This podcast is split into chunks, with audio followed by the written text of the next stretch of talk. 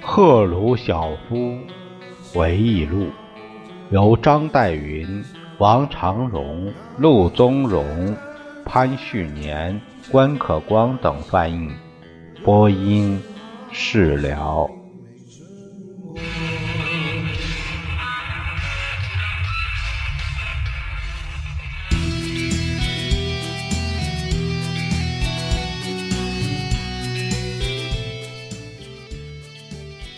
关于阿斯旺水坝，哎，赫鲁晓夫接着会说：一开始，我们的工程师和科学家审阅了由西方工程师绘制的水坝蓝图。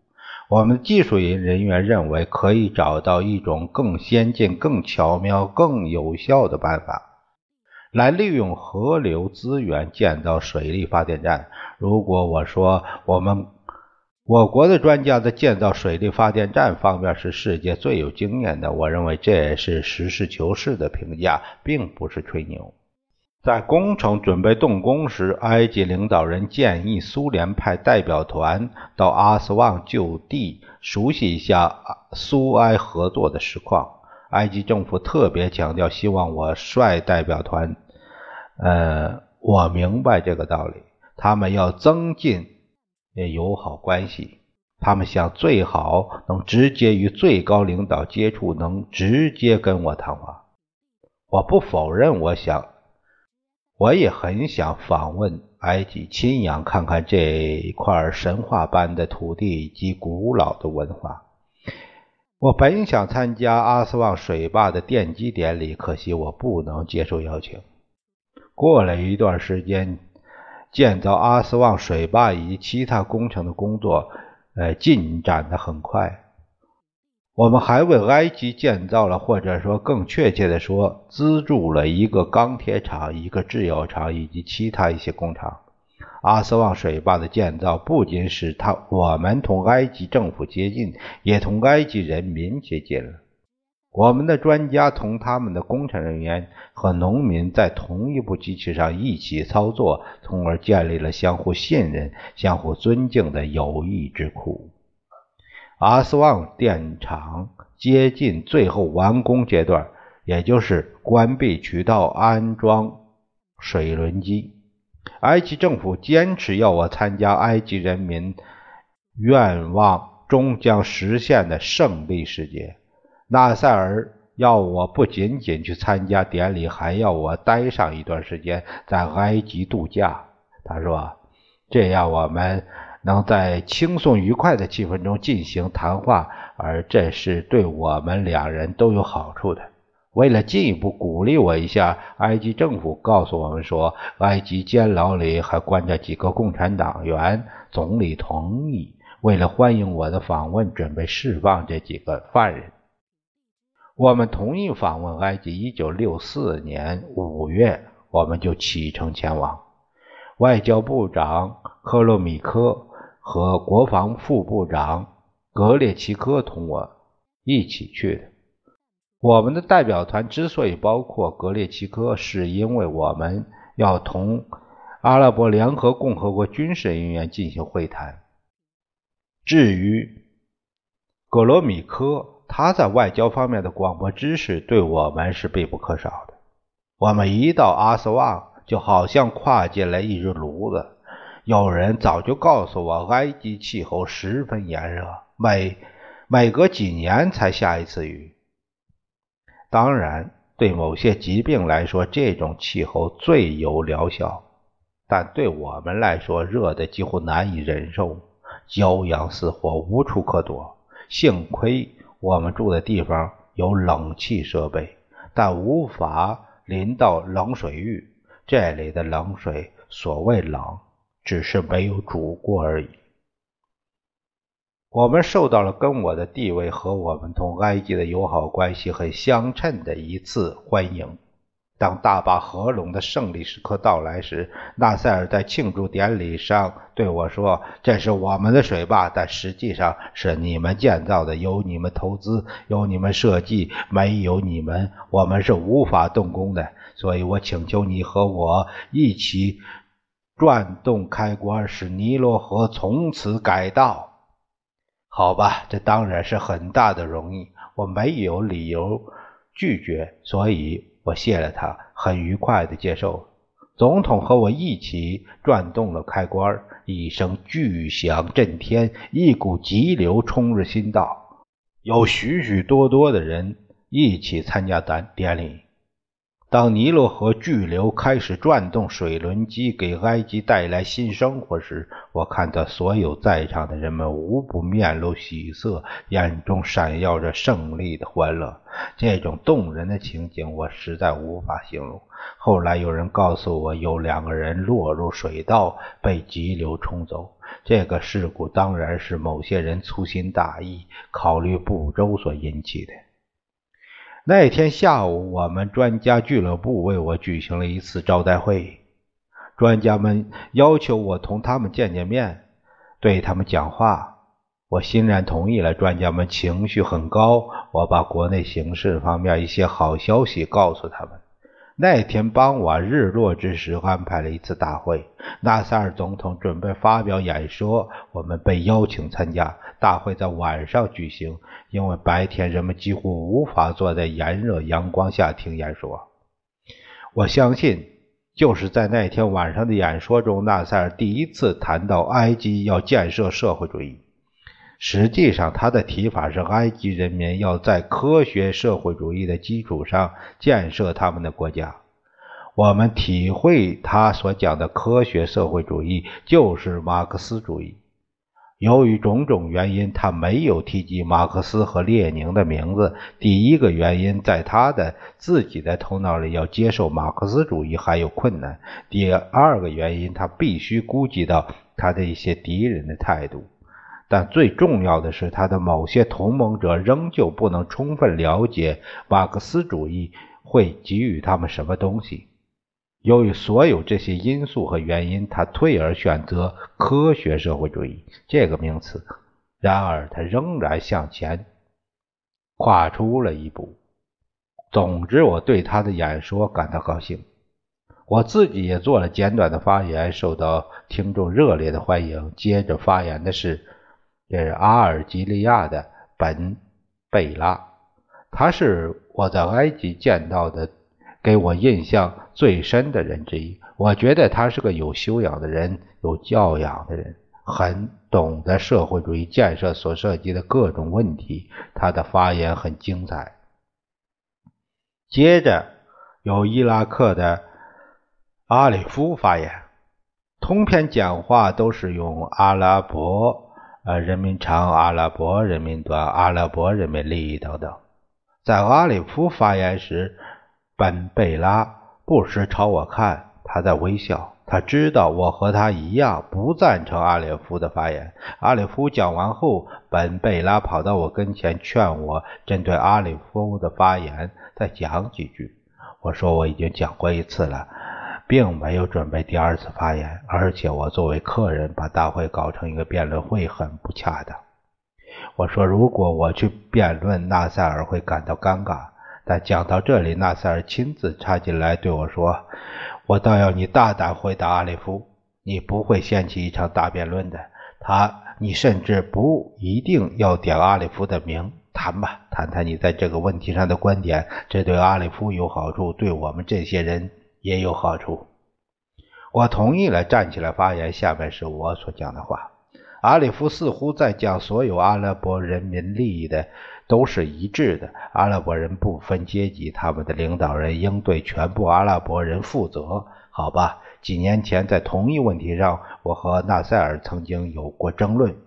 可是现在纳赛尔的思想发展了，把那个阶段抛到后面去了。看来，关于阿拉伯社会的性质，阿里夫还需要克服一种十分普遍的错觉。我说，把所有阿拉伯人看作一个单一的整体是十分错误的。阿拉伯社会同他的社会一样，有其十分复杂的社会结构。阿拉伯世界并不是铁板一块，有阿拉伯奴隶、阿拉伯资本家、阿拉伯农民、阿拉伯地主，还有阿拉伯工人阶级、阿拉伯资产阶级。我说，当一个阿拉伯领导人谈到阿拉伯人民和阿拉伯利利益的时候，我觉得很可以问问他究竟在为谁讲话。阿拉伯农民要求有自己的耕地，而阿拉伯地主却不肯放弃耕地，想剥削农民。阿拉伯工人要求缩短工时、提高工资，而阿拉伯工老板要延长工时、减少工资。我问你，为哪一个阿拉伯人讲话？为阿拉伯工人呢，还是为阿拉伯资本家呢？每个人都十分明白我在同阿莱夫来争论，但似乎没有人认为这有什么不好。我讲完后，自己觉得讲的相当满意。我认为我播下了怎样去正确理解社会阶级结构的种子。然而，我对阿列夫强调阿拉伯社会主义的理由还是同情。多年来，阿拉伯人民受英国殖民主义者的奴役，而接着又不得不向夺取他们领土的以色列人进行战争。对阿拉伯人来讲，阿拉伯社会主义意味着阿拉伯的团结以抵抗外来的共同敌人。我知道阿列夫之所以鼓吹阿拉伯社会主义，而不是科学社会主义，并不是因为他反对纳赛尔，绝不是。阿列夫看来，纳赛尔代表绝对权威。我觉得阿列夫只是想，他想的不够深远，在他身上，阶级觉悟之国尚未成熟。还没有抓住阶级斗争这个问题。本贝拉和纳赛尔两人对我的发言都表示满意。本贝拉显得很高兴，因为他是第一次要求我发言的。后来他跑到我面前说：“就是我注意到现在称我为同志了，赫鲁晓夫同志，我肯定你明白。虽然你对阿列夫的观点批评的很对，但我们还得和他来往，而且我们一定要支持他到底。”阿列夫一直同我我们站在一起，他绝不会离开我们。目前他主张他所理解的阿拉伯团结，但是今后总有一天他会了解你今天所讲的话的。我们中间懂得阿拉伯呃的人后来告诉我，我的发言受到阿拉伯听众异乎寻常的欢迎。我们有个专家对我说，他的司机认为我的发言开拓了他的眼界，使他认识到了关于阿拉伯团结的全新的概念。这个司机对我们的专家说：“我从来没有想到过，我们我们阿拉伯人之间当然有不同的利益阶级。对我来说，这种认识是同 A、B、C 一样起码，但对阿拉伯人来说却是新鲜的。”以前谁都没有告诉过他们，部分的原因是共产党和阿拉伯世界只能在地下活动，因而共产党的道理没有能传播到老百姓那里去。这次埃及之行十分愉快，我们到过尼罗河三角洲，搭火车看苏伊士运河的景色。在红海，我们在船上花了两三天的时间。有些同志去游泳，我没去，我去钓鱼，很痛快。红海海滨的景色很容易使我想起我们的里海之滨。在船上，我们进行了多次非正式的、然而有益的谈话。不说别的，这里的气候比阿斯旺附近沙漠地带要爽的很多。我们访问了古代埃及以及王国的故都卢克苏尔，这里富有历史上的名胜古迹。为了保存这些古迹，我们。还设法使其不至于被阿斯旺水坝流出的洪流淹没。下面有一个解读，就是说，保存古代埃及的碑石雕刻，使其不致被阿斯旺水坝的洪水永远淹没，当然是一个极大规模的国际性措施。嗯，这个是做的不错的，保护文物。我们也参观了好几个工厂，有一些已经开工。这些厂都是在我们帮助和合作之下建立起来的。我记得他们带我参观了我们投资的一家制药厂，在从前，贫穷的埃及人要付出大量金钱向英国购买药品，而现在他们自己能够生产廉价的药品了。我还有点地理知识，知道尼罗河流域两边的土地都是沙漠。但当我飞过这个地区时，从天空看到象征着生命的绿色田野的边缘，怎样同象征着死亡的干燥辽阔的沙漠相衔接，我仍不免感到惊奇。我不能同富有想象能力、善于描写的人相比，不过我仍想讲讲我对埃及的印象。尽管气候不易适应，闷热异常，使人疲惫无力，然而埃及还是一个富饶美丽的国家。我小时候在教区学校读圣经时，神父常常给我们看画片和讲天堂的故事。尼罗河流域就使我回想起我少年时代所想象的那种天堂。埃及富有神话般的天然景色、郁郁葱葱的树丛以及异国情调的飞禽。提到我的埃及东道主，有一点很有趣味，就是他们不饮酒。以前我晓得穆斯林的教规是不准饮酒的，但并不是所有穆斯林都恪守教祖的教导。然而在埃及宴会上，我发现我的主人。只用水果汁来招待，这些果汁又好吃又解渴，是各种果子制成的。我感到埃及的果汁是解渴消暑的最好的饮料。他们教祖告诫一穆斯林不要饮酒，确有其明智之处。对此，我也表示一点谢意。纳赛尔作为埃及人民的领袖，享有崇高威望，给我印象很深。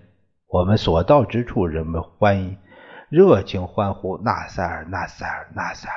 不过，我为纳赛尔的健康有些担心。有一次，同他一起出去游览，我记得在亚历山大郊外，他突然感到头晕。我让汽车停下，他躺在后排座上，眼珠已在向上翻。他表示了不能奉陪的歉意，让汽车把他送回亚历山大。但他坚持要我们继续旅行。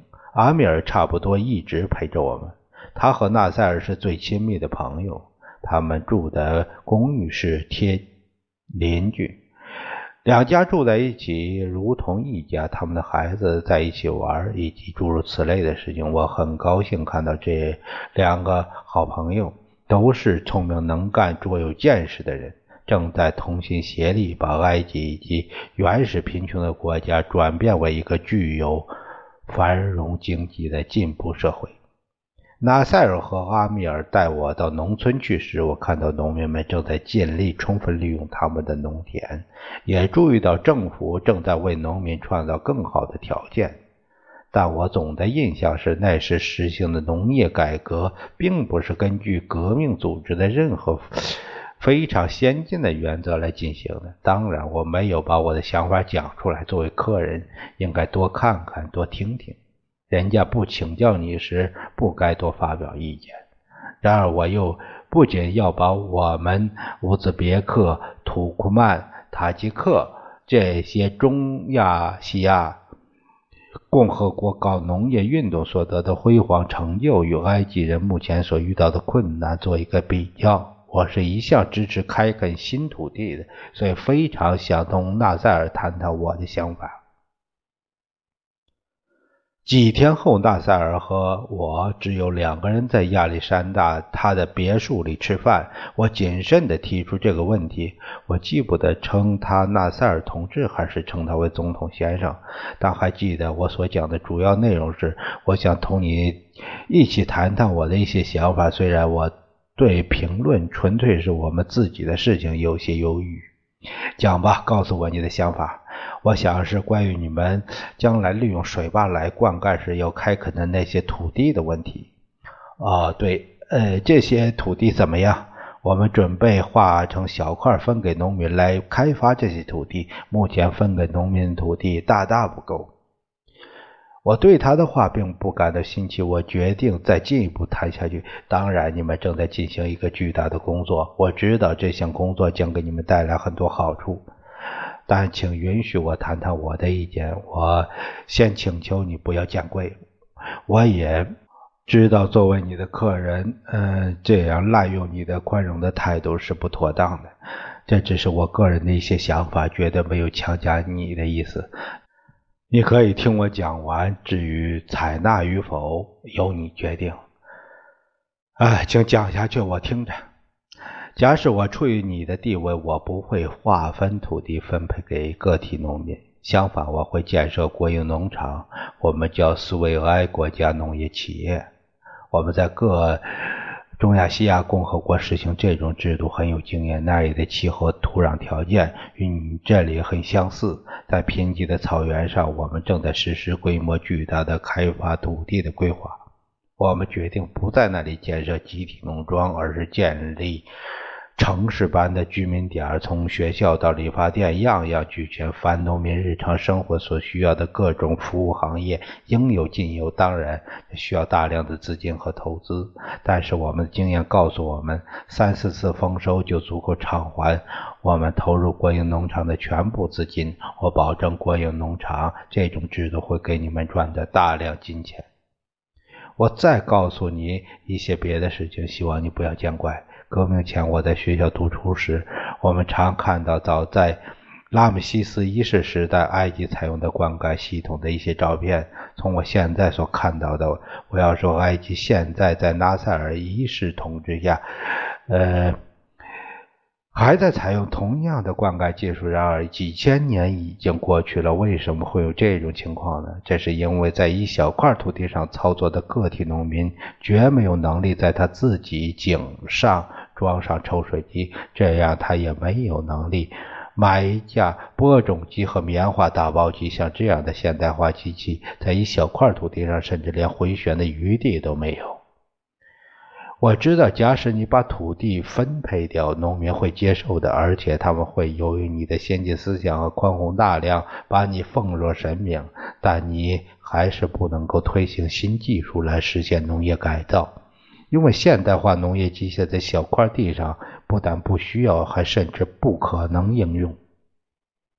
请相信我，你若把一小块小块的地分给个体农民，那么埃及农民正像几世纪以来一样，仍旧是他自己土地上的奴隶。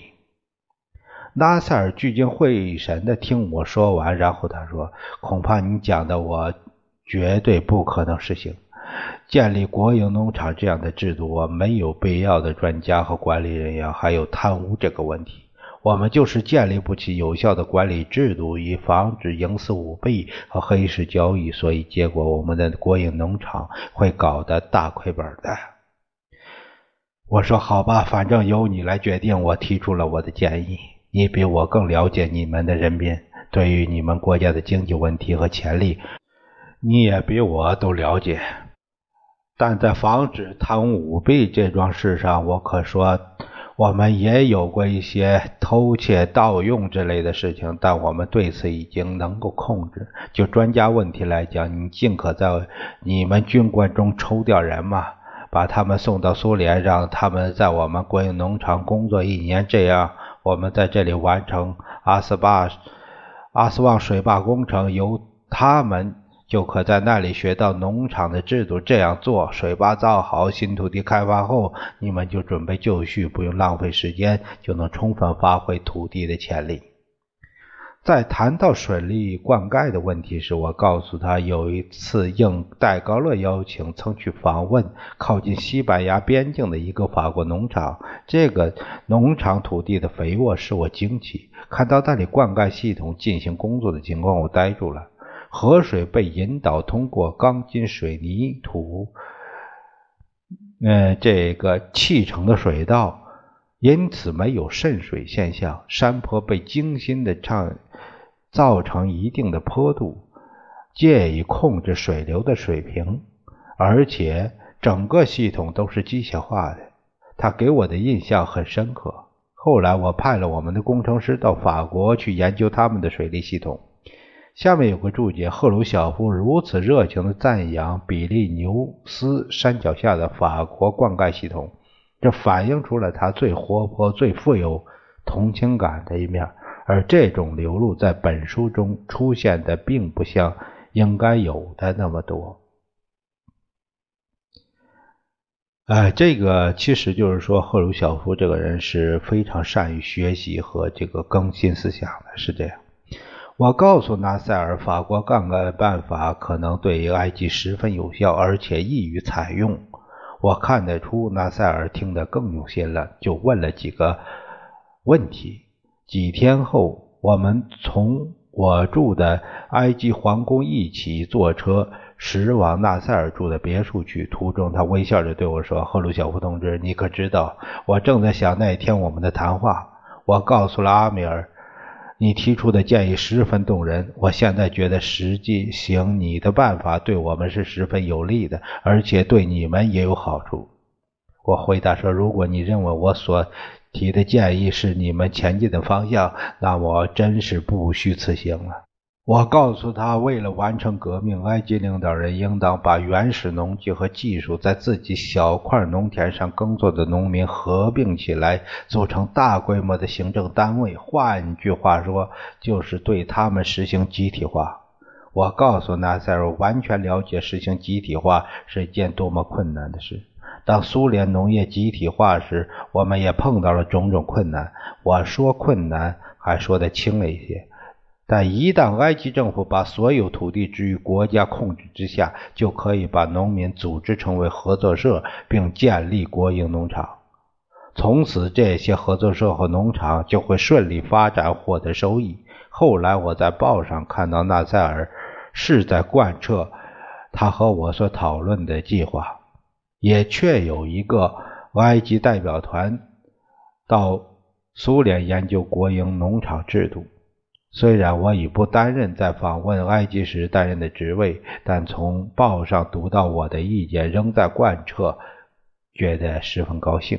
这一点证明奈塞尔对我的建议发生兴趣，并不是受我职位的影响。他确实相信我的忠告是有道理的。总之，我想我们对埃及的政策无疑是正确的，而且我们已因此而受益匪浅。我至今相信我的判断是正确的，尽管无耻之徒在咒骂这些凶心胸狭隘的恶棍大肆诽谤，妄图恶化我们和埃及的关系。呃，这个里边有下面有个注脚，就是说这种突然爆发的激烈的、令人诧异的诅咒，显然是指克里姆林宫内部发生的某种摩擦。关于这种摩擦，我们一无所知。那也就是就是政见上的不同，对埃及不同的这种看法。今天埃及处境异常困难，我还记得一九六四年访问埃及，呃，那个时候同纳赛尔总统最后一次谈话的内容，他告诉我，在他国内和阿拉伯世界范围内都有一些棘手的问题。他说：“以色列这个国家的成立使埃阿拉伯人民蒙受的创痛是无法治愈的，因为许多阿拉伯人被驱赶离家园，不但在经济上，而且在政治上都处于严重的困境。我退休前常常发表演说，痛斥以色列的侵略政策。我的确很同情纳赛尔的处境。”